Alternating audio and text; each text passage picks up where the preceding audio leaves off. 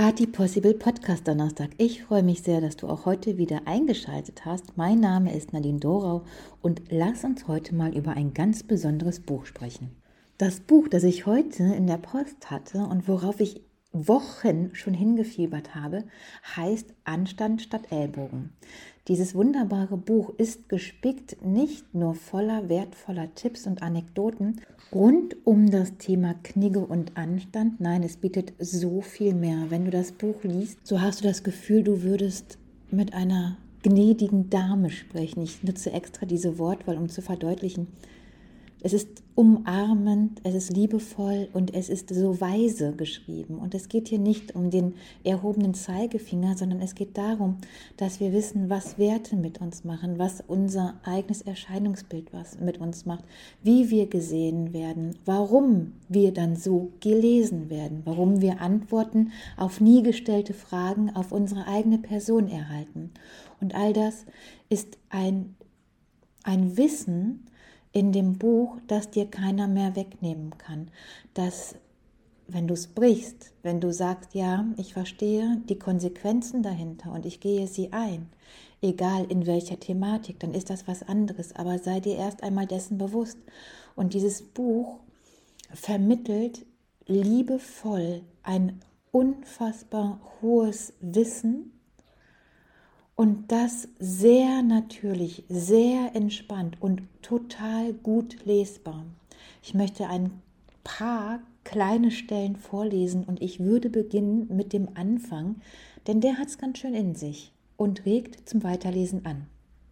Wir haben die Schnauze voll davon, dass uns von allen Seiten, von unseren Eltern, von der Unternehmerseite, von Freunden, Kollegen oder auch einfach nur von jemandem hinter uns in der Schlange an der Supermarktkasse erzählt wird, wie wir uns zu verhalten und benehmen haben. Ganz gleich, ob das einer überzogenen Erwartungshaltung oder persönlichen Glaubenssätzen entspringt. Zugegeben, mit unseren ersten fünf Worten treten wir Ihnen, vor allem als Kniggetrainerin und Trainer, nicht wirklich höflich entgegen. Wir nutzen diese deutlichen Worte jedoch als Ausdruck unseres Unmuts über die unzähligen Knigge-Missverständnisse und denken uns, wenn wir starten, wie es niemand von uns erwartet, können wir mit dem ersten Vorurteil schon mal brechen. Knigge ist nämlich gar nicht steif, wobei ein gewisses Niveau gibt es dennoch zu wahren. Niveau.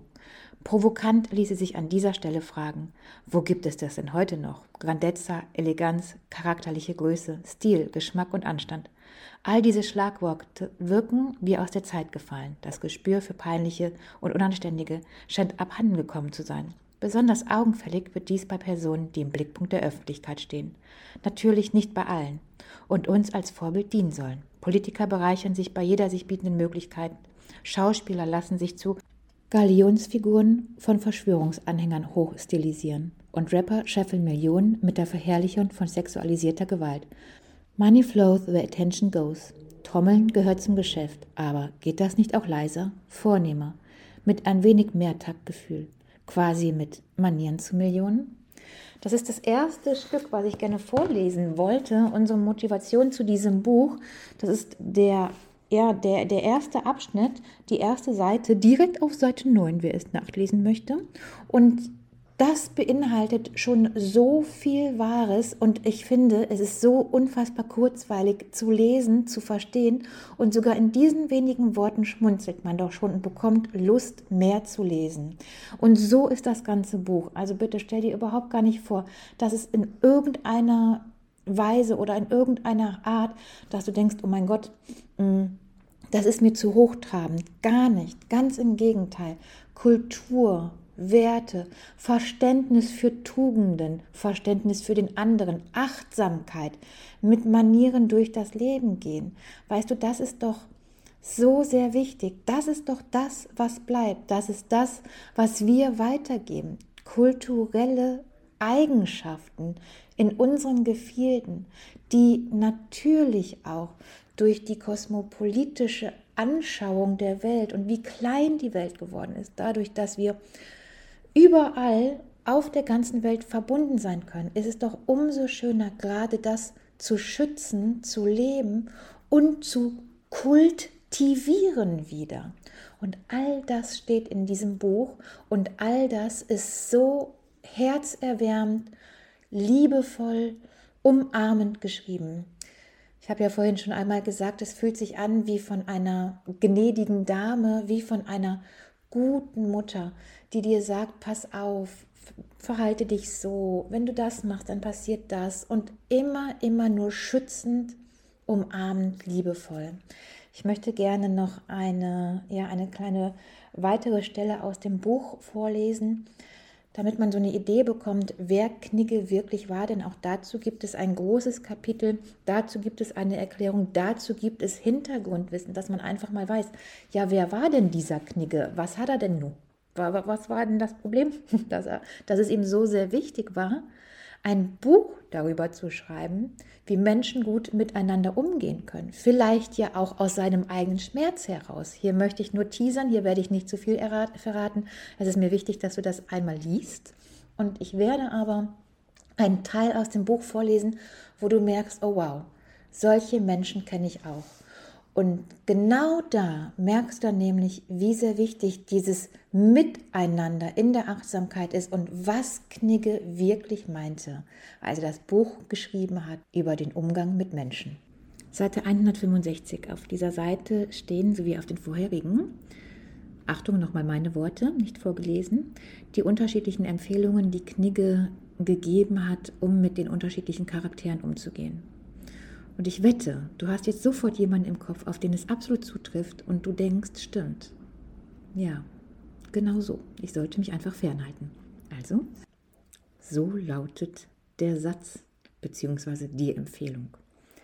Im Umgang mit zanksüchtigen Quarreleurs und Stänkern, wie sie Knigge nennt, die Dinge behaupten, die kein Vernünftiger irgend ernstlich also meinen kann, empfiehlt er die unüberwindlichste Kaltblütigkeit. Er führt weiter aus. Mit denen lasse man sich gar keinen Streit ein, sondern breche gleich das Gespräch ab, sobald sie aus Mutwillen anfangen zu widersprechen.